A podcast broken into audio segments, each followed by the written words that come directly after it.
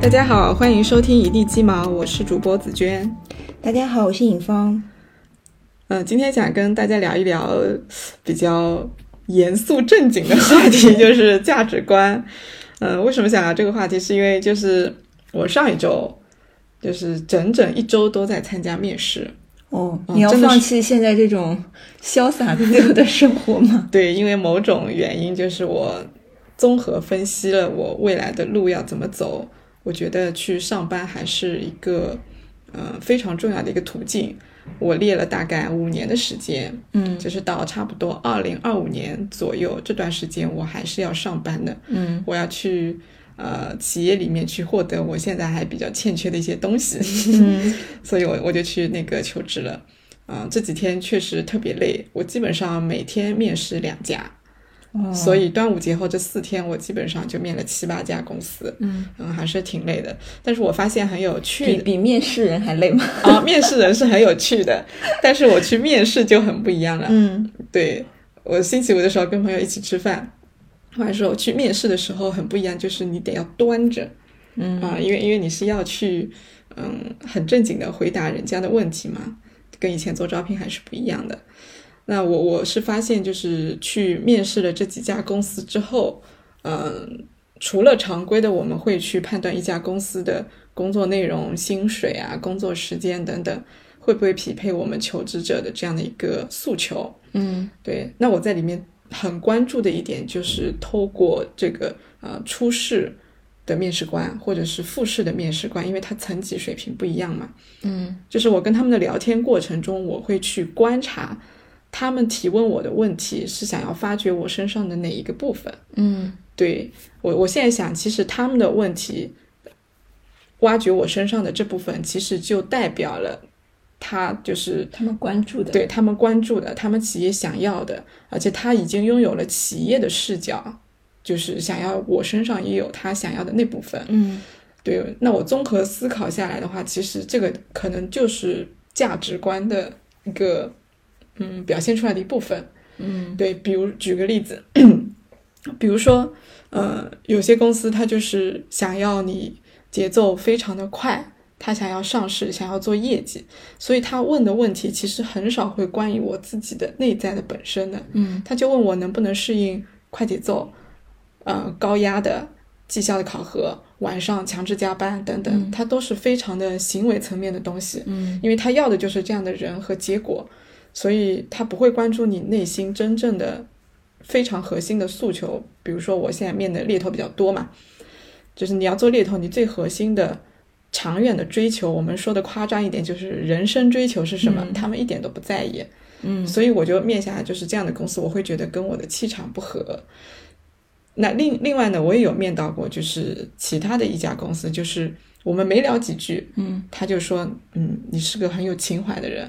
对我我知道你这么这么描述你想要做的猎头，其实嗯背后是有一个什么样的思考。嗯就他当他这么说的时候，就啪的一下就击中我的内心了，我就觉得，嗯，就是我想要做猎头的背后的一些啊、呃逻辑，我表达出来，虽然我没有完完全的表达，那我肯定不能把我所有想要。在这个工作上寻求的东西都告诉面试官，但是我表达出来的那百分之五六十是绝对是真实的，那对方也能够捕捉到，并且认可我。他相信就是猎头不只是做一个销售去做单，嗯，它里面也是有很多价值，有很多顾问或者是一些能够提供非常长远的一些东西给客户的。嗯对他自己本来也是有这样的理念的，所以我会觉得，嗯，这样的啊、呃团队领导或者这样的一个分公司总经理，就是我想要一起工作的。嗯，那刚刚前面的那一家呢，他就会直接说，猎头就是销售，哎，嗯我说啊，那你们自己都觉得把这个工作放得这么低，那可想而知，你们整个企业可能就是渗透出来这样的一个向下传递的价值就是这样子。猎头就是销售，就是要做业绩，吭哧吭哧做五年，后面上市，嗯，就是这样子。我会觉得，嗯，还是不太一样的。就可能这个行业当中也有不同不同气质或者不同风格的，在一个同一个行业里存在着。对，就是对生态当中需要有这样不同的价值观或者不同不同特质的这种企业的存在吧。嗯嗯嗯，就是他们能存活下来，肯定都是有道理的。嗯那只是说能够吸引什么样的人进去，然后我我也面了几家就是人力资源的，做人力资源的，对，就是你能够感觉到一家公司里的员工他们在上班来来回回走，嗯对他们的这种在讲话、打电话或者相互的在讨论工作的那种氛围，就多多少少其实都是嗯投射出了这家企业的这种企业文化，嗯、背后其实就是价值观的一个内在。 看他们对就这么走来走去就能看出来 吗？嗯走来走去要讲话的呀，哦，嗯，对他们要讲话的嘛，就是你像我之前，我节前有去面试一家公司，我就觉得嗯不是特别的舒服，嗯啊，这个舒服不是说它触及到了我内心的什么，啊，其实很简单的一个事情，就是它的前台啊，嗯它前台是很大的，嗯但是呢，它的非常的乱，就是堆满了快递，哦嗯，对，就是这个事情，其实以前我实习的时候，我我的实习的那个市场总监有跟我聊过这个事情的。他说，如果一家公司它堆的文件、资料、快递很多，呃，虽然看起来就是没那么的整洁，嗯但是能说明它的业务好。 如果它业务不好的话，它不会有这么多东西往来的。嗯对，这个是能看得出来它很好的一面。那确实那家公司业务是很好的，我我背后有去了解过的。但但是是有可能是个人的快递呢。就它还有很多文件，哦嗯，对。然后我，但是我对这个其实没有那么关注，我会关注前台是你的门面，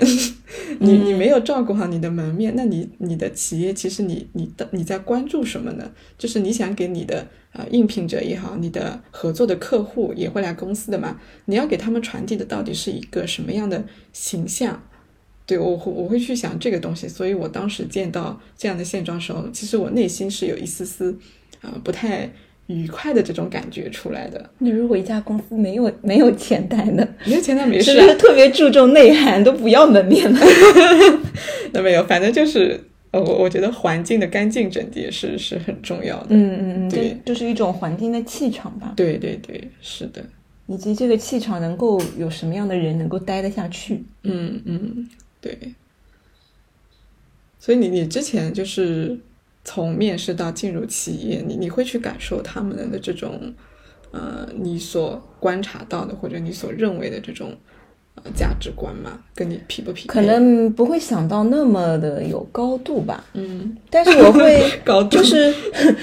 直觉，嗯就比如说跟你呃跟你对话、跟你接触的人，嗯，你会感觉到你这种交流嗯这种感觉，嗯真的是一种感觉，你就能知道可不可能是同一类人。嗯嗯如果你跟跟他交流的过程中，你就感觉到不是一类人，嗯那可能就不会选择这家公司。嗯嗯，所以面试的人还是挺挺重要的。对。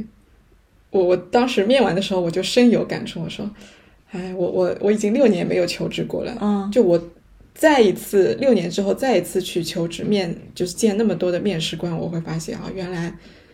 就是当面试官真的是很重要很重要的。嗯嗯嗯，对我有我第一家面试出来，我就直接给 HR 发微信了，嗯我说这个面试官不也没有说他不专业，我只是说我的感受没有那么的好，嗯，我说我就不考虑你们公司了。好我就直直接哦。对我直接跟他说了，因为因为我怕他到时候越我复试更不好那个啥，嗯嗯对，所以当机立断就马上给他发微信了。后来回来之后，我也在想，确实做好面试官是不太容易的。嗯，那你要给候选人去传递出你，你不仅是你个人的魅力，你还要代表着企业去传达企业的魅力。嗯嗯嗯，其实其实是蛮难的一个工作。对对对，嗯就我有时候在公司的时候，就有时候会有人来面试嘛，嗯但是他们就就进来之后就不知道该找谁，嗯嗯嗯，就就就在门口晃悠，嗯然后我一看，哎，不认识的，嗯然后其实跟我也没有关系，但有时候会觉得人家来了之后，发现都找不到人，会不会感受就很不好？嗯，我一般只要我我在那儿起就是碰到了，我都嗯会很热心的就把他们带带去找 HR，或者是让他们到办公室坐一会儿。嗯嗯对我我也觉得就是其实一个一个人来到一个陌生的环境当中，其实每一个细节可能都能体现出嗯，整一个公司的氛围也好，嗯，高说高一点就是价值观。对对对对，就如果来来往往的人都没有看到他，嗯对吧？就任意他在那儿晃悠，嗯那可能就会从一个侧面反映出人与人之间有点冷漠。对对，大家就关注自己手头的事情。嗯嗯嗯，嗯，嗯，就是这样子面下来之后，我就想到，呃，前年就一九年，嗯一九年的一个事情，就是当时我们在开会的时候，因为我做了一个分享嘛，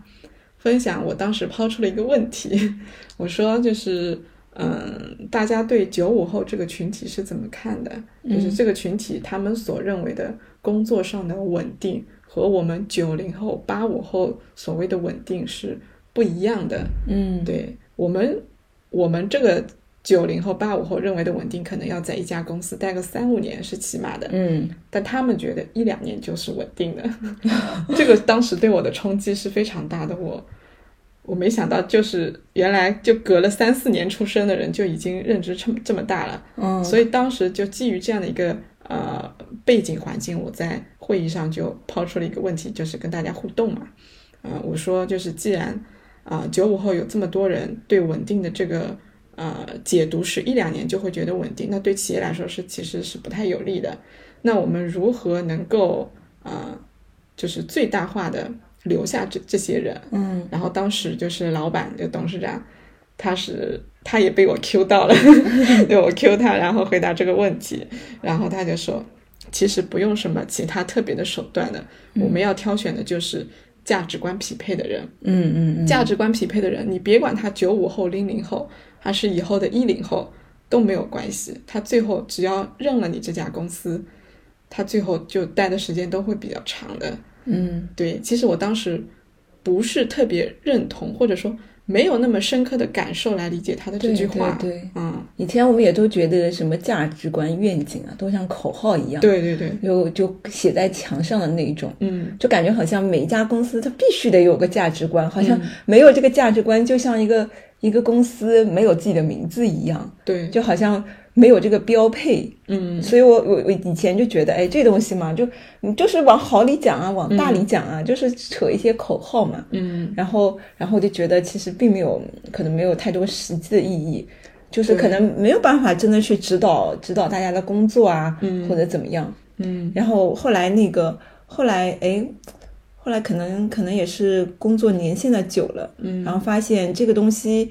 其实是潜移默化，就是真的是像是一个企业的基因当中的吧，嗯嗯，就可能因为在年轻的时候自己也没有很突出的这种价值观的偏向，对，所以也觉得那种，比如说教你做人要往哪个方向做啊，嗯怎么样才是好人啊，你就对这种说教你都很不屑一顾，没有什么感觉。对但是当你自己对这个价值观有了偏向之后，你就发现每一家公司它真的是有自己的性格，有嗯，自己的这个特质的，对对，而且是非常非常鲜明的，是在、是很难很难以改变的吧，而且跟这个创始人本身就是有很很强的一个关联性的。对我我是后来就差不多也工作了四四年左右吧，嗯就这个，因为做人力做了三四年之后，就是对这方面的，嗯、敏感度会增加，嗯对，就像你刚刚说的，就是一开始其实并不觉得价值观有多少用处，嗯但是后来我发现，在做一些重要的决策的时候，你其实做决策的依据就是价值观。嗯嗯，为什么呢？因为就是在一八年的时候，正好是我工作四年嘛。一八年的时候，当时我们外地有一个人力，她就是嗯、呃怀孕了，嗯然后这个事情其实本来是没啥的，但是为什么就是我把它拿出来今天说一说，就已经过去三年了，就是因为它已经触及到了当时我们公司的一个最最核心的价值观，就是真诚。嗯因为她其实已经结婚了，嗯，但是她在入职信息上面填的是未婚。哦，对，然后她怀孕了之后呢，我们当时北京的大区总就问她，你到底是已婚的怀孕还是未婚的怀孕？然后她犹豫了一下，跟她说，其实我已经结婚了，嗯，就是结婚了他呢是。为了怕不被录用嘛，所以就隐瞒了这个嗯信息。不，是，她说结婚了呢，还不是最关键的。她说她是怀孕了之后马上回去领证的，她是这么说哦的。那当时大区总就说，那你把结婚证拿出来，我看一看。嗯嗯然后他藏不住了，把结婚证拿出来一看，结婚证上的时间是入职之前一年的，嗯嗯嗯，并不是怀孕之后再去补证的，嗯嗯，所以以这样性质就稍稍显得严重了一对点了。对对，对就是刻意隐瞒嘛。那嗯当时问他说为什么要隐瞒，他就说在找工作的时候和和先生有矛盾，嗯，就是负气，哦，就是有点负气离家出走，想自己找工作，所以就就在上面写了未这婚。感觉也不太合理。嗯，对，反正就是不管他什么理由，但这个事情的性质就对是对对你有欺骗性质了嘛。对对，所以后来我跟那个大区总，我们两个电话交流的时候，呃，他其实没有特别的指向性说啊、呃一定要留或者是开掉，嗯，他把这个 决策权放到我这儿来了，你知道吗？那个时候其实我压力还是很大的，嗯，因为异地整个区域的人力其实是很重要，并且是很难找的，嗯嗯当时他那个那个人力其实还是蛮不错的，嗯很勤奋，然后学校背景也很好，过往的工作经历也很符合，薪资待遇也是匹配我们公司的范围的，嗯所以各方面其实还不错的。那当时我就其实我没有向上汇报了，我没有跟老板、总裁汇报这个事情了，我我自己就知道了这件事情之后，我就在想，我到底要依据什么情况做决策？因为如果说我把它开掉之后，其实对我自己来说是增加了工作压力的。嗯嗯，我要快速的补人，对吧？那这个人难度又很难招，其实我是给自己找麻烦。如果睁一只眼闭一只眼，其实也就过去了。但是呢，后来我一想，嗯，其实我在处理一些事情的时候，公司的其他人他都是在看着我的，嗯对，包括北京当地的其他其他的同事也知道这些事情，你总是纸包不住火的嘛。嗯如果他看到总部的人力啊，竟然是这样处理事情，那他们以后可能会做一些试探性的、嗯底线的这些事情来试探哦，你会不会也也会像这个案例一样不来处理我？嗯那嗯这个管理就会乱掉的。所以后来我就就是下定了决心，其实没过多久我就给区域总、大区总打了电话，我说我决定把它开掉。嗯我一说开掉，他就说对，就要开掉。 呃，其其实他心里是有倾向性的，但是我、嗯我觉得他可能并不想做这个决定，因为是个恶人嘛。对对对，对，那我我我对这个做好人坏人其实无所谓的，所以我我就说要把它开掉。后来我就跟他谈了，他自己也知道自己不谈成，嗯，就尤其是你作为 HR 更加不能不谈成，对，一点都那个啥隐瞒信息，就是所以后来就把这个事情处理掉了。这个算是我处理过的，就是基于价值观比较呃性质比较突出的一个事情，就你很容易就能辨别出他是在这种上升的这种层面，其实跟他的工作能力是没有任何关系的。嗯嗯嗯，对，处理过这样的一个事情。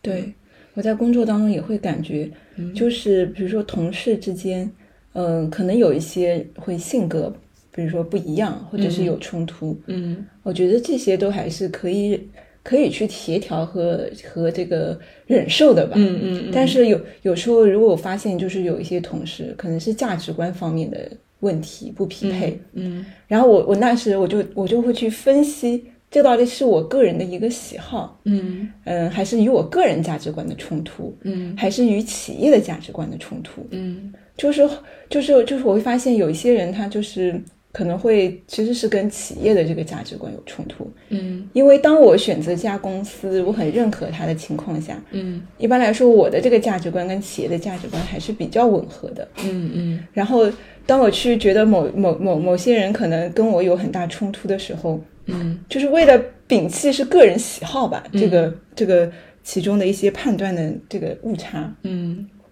所以我会去，就这种时候我会去把这个价值观拿出来去衡量。嗯，就是我我这两天在面试，我还思考，就是也跟这个价值观有关的。就当时有一个人力总监，他问我，他说，嗯，其实像你们这种九零后在一家公司待六年还是比较少的，嗯虽然有，但是没有八零后那么多，七零后那么多。我说是的。然后当时我怎么回答他，我给忘记了。但其实后来我想一想，可能也是跟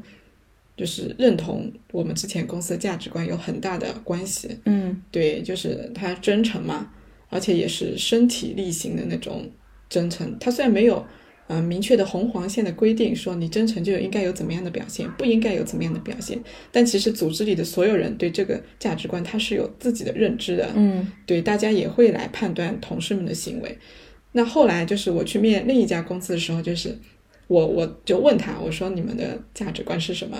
他是先说的客户第一，嗯然后又说了什么，然后第三个说是诚实。嗯我就想，哎，你们是把客户第一放在第一位的，把诚实就跟我们真诚差不多嘛，嗯把它放在第三位。我当时心里是有点打鼓的，嗯对，到时候如果是碰到利益冲突的时候，你到底是先客户还是先真诚？嗯，对，这种在没有事情发生的时候，其实是很难想象的。嗯但是真的有重大事情出来的时候，我会觉得嗯，到时候你们到底会怎么做呢？就是会不会到时候出现让我不舒服的一些决策行为来？嗯嗯，对我我是有疑问的，所以就是他这么回答之后，我就默默的点了点头。 嗯，其实心里是有在想这个事情。对你讲的这个客户第一，我就想到，嗯是上周吗？还是上上周？我忘了。嗯就是我们的这个董事长吧，对于这个客户第一的解读，嗯，就跟我之前想象的，就比我想象的还要再更深一步吧。对于我之前的理解，嗯是吗？因为一般我们理解这个客户第一，因为很多公司都有这个客户第一的这种。呃，把它作为自己的价值观，对，就会觉得啊，客户的要求都要去满足，嗯就什么都是要以客户为第一嘛，嗯就是站在他的角度，他有什么要求，我们都要第一时间去响应，或者想尽各种办法，或者妥协掉，然后然后去满足他。对，然后，因为我们我们那个我们公司其实是介于这个我们的上游其实是讲师嘛，嗯然后作为嗯这个专门服务讲师的嗯这些个顾问，对他们来说，什么才叫客户第一呢？嗯就关于这个问题的一个思考吧。嗯就是其实客户第一，它不是一个字面上，就是说一定要把客户摆在第一，他的什么要求都要去满足他。对，就嗯，比如说作为这个服务于讲师的这个角色，那把讲师作为第一去服务好他，嗯其实是不是也是一种客户第一呢？嗯因为讲师其实是我们一个服务客户的一个一个一个不能说产品吧，反正要基于这个讲师，我们才能去服务好客户嘛，嗯嗯是我们服务客户的一个内容。嗯所以说，我们把这个这个相当于是我们的提供产品的这个一线的这个人嗯去服务好他，那是不是就能更好的服务于我们的客户？嗯嗯，所以是不是也是另一种客户第一？对就是其实对于客户第一这个东西的认知，其实是有很多个角度啊，以及不同的深度的，而不是对基于这四字面意思四个字。对，是的。而且这个客户第一可能也还蕴含着背后就是甲乙双方的这种沟通的这种对等，嗯啊，你如果把我们服务方乙方姿态放的特别低的话，其实那种客户第一已经有点失去那个味道了。对，嗯尤尤其我想有一些，比如说在服务客户的时候，嗯就为了满足客户这种竞价啊或者什么的需求，嗯应该很多行业都会有这种问题吧？你就一味的降价，然后没有利润了，比如说有些他就会去降低自己的品质啊，或从别的地方去克扣，嗯看似是满足了客户对于价钱啊或者嗯、呃这个性价比的要求，嗯，但是可能最终的服务质量啊、服务品质下降了。对，其实总体来讲，可能就不是客户第一了，嗯对吧？因为你损害了客户最后得到的那个那那个东西。对对所以，对于这个价值观的理解啊，以及解读，以及怎么样去指导这个实际的工作，嗯我觉得其实真的还是蛮有学问，真的是要在呃工作当中就时刻去思考的一件事情。嗯嗯，是的。你刚讲的时候，我突然想到，就是之前听很多朋友讲。嗯、在企业里面感觉不舒服啊，尤其是那种大厂啊，嗯啊，拼多多啊、阿里啊，就是我们听到了很多故事，对，就是你员工就是带薪上厕所也好，或者九九六福报也好，就是其实你去如果去看他的那个呃写在墙上或者内部宣导的这些价值观，其实跟我们都是一样，都是非常正向的。嗯，对，价值观它是一个很中性的词，它它是不会说有一些负面的让人感受不好的，比如说自由啊、真诚啊、啊、这种自在或者独立、创新这些，其实嗯都可以称为价值观。但是为什么会有些公司就会让人觉得特别不舒服？其实是他在践行这些价值观的那些规则和条款上，对，因为你从价值观落实到行动，它中间还有很大的一个距离。嗯那怎么样让大家去真正的践行这种价值观？那就看他的这个工作指导原则嘛。那有的时候，这种工作指导原则会让人觉得特别的难受。嗯比如说奋斗这个东西，嗯奋 斗它其实是一个蛮好的价值观的词汇。有些人他就要活出这种一辈子都努力奋斗的感觉，因为他会觉得，嗯，就是我很自律嘛，对我每天都很努力，他是想要这种感觉的。有了这个感觉，他会觉得我每一天都活得很有价值。但是如果说你企业是奋斗这个价值观，你把它落在日常的行为当中，是强制九九六加班，这个就是规则对价值观的解释嗯嗯，对，这种规则它跟行动是已经很贴近了，嗯所以员工会觉得不舒服，我们打工的人会觉得不太舒服。其实不是对他的价值观不认同，是他的指导原则已经偏了。嗯，对对对，这个我觉得可能也是，嗯，就是我们在一般意义上聊天的时候，我们去评价公司，可能更多我们要去看它的规则是怎么样的，嗯而不是说它的价值观有好坏啊什么的。价值观无所谓好坏，你要去看它的遇到事情的时候，它到底是怎么决策的，它的内部的红黄线如果有的话是怎么样的。嗯，对，可能这个才是跟我们关系会比较紧密的地方。嗯，但是一般面试的时候，好像很难通过这个面试官去了解他背后真实的这个，呃，价值观是什么样子的，嗯，因为他可能会展现出很美好的一面，但但可能是包装过的，嗯，会对有这种风险吧？会会有的。这个呢，就是呃，我我这两天有一些心得， 因为我我我突然发现，其实我们作为就是员工或者是应聘者，其实很少有系统的去思考如何去评估一家公司。嗯但是作为企业方、招聘方，他们其实会想很多办法来来评估候选人。嗯包括说如何做一些测试题也好，工具或者一些不是靠一问一答的呃面试问题来挖掘这个人背后的价值观是不是正的啊。一般我们都会做这种，但其实我们求职方打工的人其实很少会这么嗯、呃周密的去思考一家公司。嗯那我这几天面试下来，我觉得会有一些呃心得体会，就是嗯、呃可能也没有系统的办法，但是我觉得就是以后如果我们的听众朋友们 就是去找工作的话，其实是可以用的。就是第一个就是你在跟这个打电话也好，或者现场面试的时候，其实你可以呃去事先准备一些问题，因为你你知道他们公司的所处的业务你是知道的嘛，嗯你可以事先准备一些虚拟的案例，嗯虚拟的案例去去问他。比如说我上次就碰到了这样一个案例，就是，呃，有有个公司他他说就是，呃，因为猎头行业它是你只要跟一家客户签了合作协议，你是不能去挖这家企业的人的。啊啊，但是有些公司小作坊，就是创业型公司，它可能只有二十来个人、十多个人，他会选择我先跟你签了，但是因为我也想要你里面的人，嗯我就去找另外一个皮皮包公司是吧？哦对，然后以另外一个公司的身份去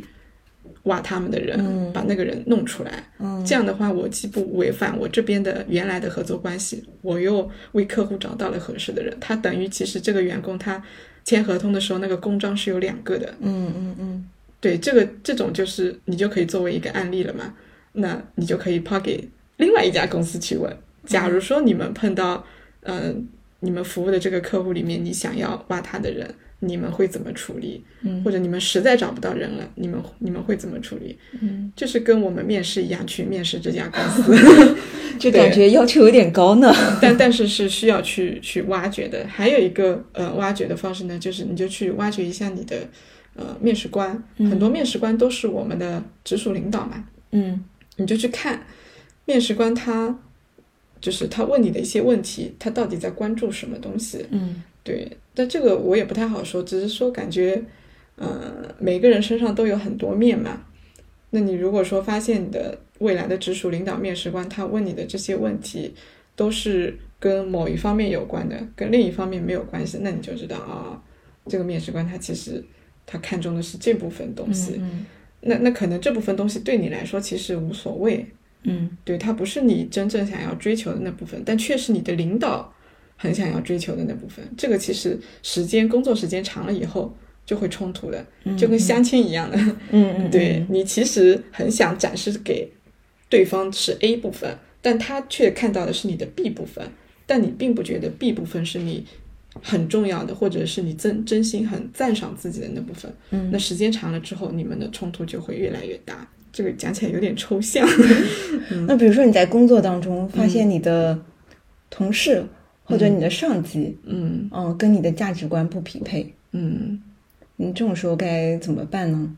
嗯，是直接离职走人呢，但是你又发现你跟这家公司还是挺匹配的。嗯，我之前也有遇到过，嗯，但是我比较幸运，就是那个领导走了。嗯，我我之前是有想过这个问题的，就是不只是跟领导价值观不匹配，还有就是工作理念不匹配的问题。嗯，对，这些都有的。我当时想，就是我我很喜欢这家公司，那我就要去看，我要想尽一切办法，就是脱离他这个管理的范围，嗯我要去投靠别的领导。 嗯，大概在三两三年前有有遇到过这个情况的。嗯嗯嗯，对对对，我我记我印象很深的那个时候，下班七八点，然后下雪天，我打车回家的，我在路上想到了这个问题。嗯嗯，对，就是因为有这样的场景，所以你问这个问题，我就嗯，我以前想过，对。就把领导换掉。但是很多很多人可能会默默忍受，嗯尤其一些可能刚工作不久的，嗯嗯因为他可能也没有发现这是价值观或者是别的问题，嗯嗯然后就觉得也也而且有些岗位是没有办法去变的，嗯，对吧？对有些对特定的岗位，不像我们像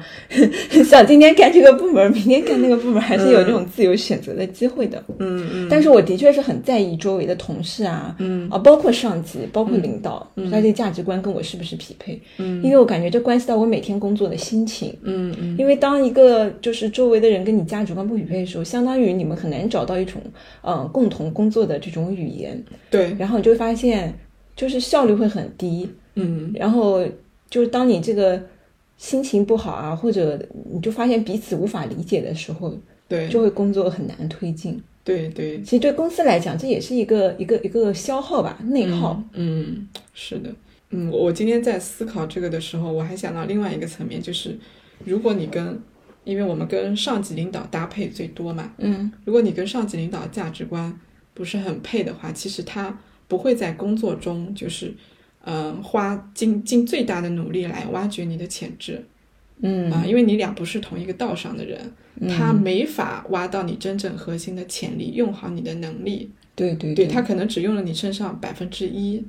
就是是他想要用的，这个是很关键。如果我们在一个企业里面没有被激发出来潜力的话，其实工作两三年、三四年就会觉得很难受的。嗯，嗯，可能我不用两三年，我两三月我就觉得很难受了，对对，是的，因为像我，我就我还是对这种比较敏感的。嗯就像我刚刚跟你说，我在我去面试，我可能不会想那么多，不会去看墙上他们的价值观是什么，嗯可能也不会太多去了解他们这种业务的形态啊，嗯会给他们出这种、 会考倒他们的题目。 嗯我可能就是就是敢聊聊一下，然后我可能会比较真诚的，嗯就我可能以前刚毕业的时候，我还会想面试的时候就有那种套路嘛，嗯对吧？嗯就有对那些开放性的问题要怎么回答，啊就就尽量表现自己比较好的那一面。嗯但是我发现后来到我工作有几年之后，我再去面试，我反而愿意表现出我比较真诚的那一面。嗯嗯，嗯，比如我会什么，不会什么，我介意什么，不介意什么，或想要什么，我觉得就是应该提前都说清楚，嗯这样就避免在后期的时候去磨合。对因为我发现就是，其实掩饰自己，把把自己表现的像一个什么样的人，其实是最累的。嗯就工作其实已经很累，我觉得没有必要在这种方面去消耗自己的能量吧。嗯就表现的自己好像跟这个价值观很匹配啊，所以我就觉得就是应该找到一个适合自己的一个土壤吧，嗯让自己在一个比较轻松舒适的环境当中，嗯才比较容易提高这个工作的效率。对对，我发现就是在企业里面，其实嗯跟价值观有关的，还有就是我们是如何看待我们自己的工作的。嗯对，就比如说我之前是做人力资源的，我是希望人力资源在工作中发挥出什么样的价值，嗯我是怎么看待这份工作的意义的，嗯，对企业的意义和对我的意义，其实也是我的价值追求的一部分。但是如果说公司领导他对我的工作他不是这么看的，嗯对这个其实也隐含了就是他对人力资源的工作的这个价值导向是希望往那个方向去的。嗯对，这种其实也是这个是我们比较能够更直观感受到的，因为自己的工作嘛，对，你想往这个方向做，但是领导却想往那个方向做。但是我比较幸运的是，嗯，就是这几年的工作，就是我在不断的思考我的工作的意义的时候，然后去跟领导探讨。发现跟他的大的思路还是一样的，嗯所以我会觉得挺舒服的。嗯，但我之前碰到一个异地的小伙伴，他提出辞职之后来找我，我发现不是所有人都像我这么幸运。就即便我们是在同一个公司，嗯嗯即便是他的领导已经在我们公司工作了七八年了，他仍然没有很好的传递出公司对于销售工作的一个理解。就好比说你刚刚讲的那个客户第一，可能领导他的那个就是团队领导嘛，业务业务业务团队的那个领导会觉得，嗯，为客户服务就是他的那套方式，你要做业绩，客户提的需求你要满足，怎么怎么怎么样子的。嗯，然后这位新进来的小伙伴呢，他是九五后，就是跟他的这个直属上级起冲突了。他认为的我要服务好客户，客户第一是这种方式，但是呢，他讲给我听了之后，我发现他的方式也是好的，而且是他的团队领导没有的，嗯而且是在公司的整个大环境下是被允许的，也是需要的。就是他是我听得出来，他是真正的想要服务好客户的。嗯嗯但他的领导就说：“你这个没必要做，你这个做了之后不能够直接产生业绩回报，或者说业绩回报你要一年之后才看得出来。”嗯，他就直接把它啪否认掉了。这个就是对他们这个工作的一个，就是呃怎么做好这个工作的价值意义其实是有分歧的，所以他会觉得特别难受，因为他被否定了嘛，就是领导看不到他的那个价值追求，嗯他对这个工作的一些思考是完全不认同的。嗯对，所以他后后来就走了。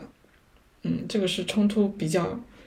厉害的那一种，我感觉。嗯但我感觉很多人在工作当中其实不会去思考什么价值啊或者意义啊，嗯可能对他来说就是一份赚钱的嗯一个一个一个活儿吧，嗯嗯嗯，会有对挺多的吧，就工作当中。就有一些是可能是因为工作的不太久，嗯可能他还没有，就是在在疲于应付，怎么样嗯适应这个工作的环境啊，成为一个从校园人到社会人的这个过程，嗯还这种我觉得是一种情况，他就没有去思考嗯这个价值观啊这种比较形而上的问题。嗯还有一些我觉得可能就还是价值观不同吧，嗯他们就是把这个工作当成了一份赚钱嗯养家的一份、嗯一份一份一份工作而已。嗯就嗯可能没有去太多的去追求、去想过这其中的意义是什么。嗯，你你说的，就是第一种，有些人就从来没想过的，他也压根没想到价值观这个词。这种人，他要么就是很稳定，嗯对，就就像我们国企那种世界边一样，它是很稳定的，他会觉得这样工作挺好的，但可能也会意味着他的工作不会那么出色了。嗯对，他会处于一个比较稳定的，可能中上水平的状态，这是我的观察啊。嗯然后还有第二种呢，是你说就是他就想赚钱，就是我也不不去想你企业咋地咋地，哪哪里赚钱我就去哪里。这个表现行为，第一种呢，就是可能就是跳槽比较频繁，嗯因为意味着跳槽一次涨薪二三十嘛。嗯还有一种呢，就是他可能不会跳槽，他我们观察到的，他工作那几年就在赚钱，但是会出现一个问题，就是等到他钱赚的差不多了的时候，他会觉得迷茫，嗯因为赚钱能够满足的那种欲望是比较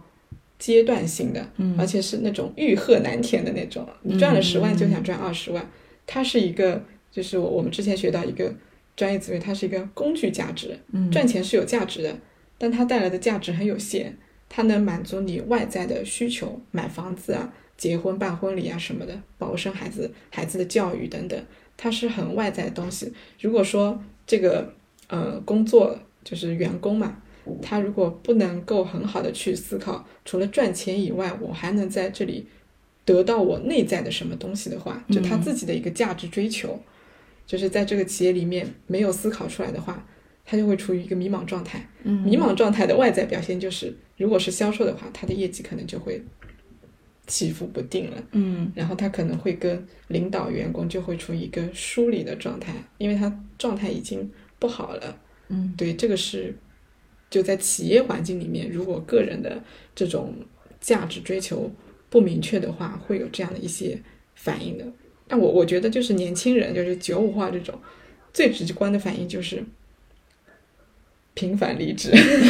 嗯，之前我记得有一次就是呃周年会嘛，我们不是嗯每个月都会办这个周年员工对对，然后有些很多员工不是都是六七年的这个，对然后当时我就听到有一个同事就在旁边很惊讶的说：“嗯，哇，居然六七年了，哇，不得了，哦，太厉害了，难就是类似于不可思议吧。”嗯哦，我当时就就觉得这句话就很刺耳，嗯我就觉得那他是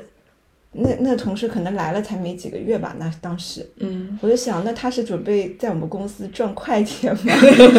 嗯是是是，他觉得六年太长，那多多少时间是合适的呢？ 嗯，就会觉得就是来公司没多久就有这样的想法，那说明他来的时候就已经想好了，嗯对对，他对这个一份工作的，就像你刚才讲的稳定，嗯他的定义或者他的理解就跟我们不一样。对对是的，或者说就是嗯，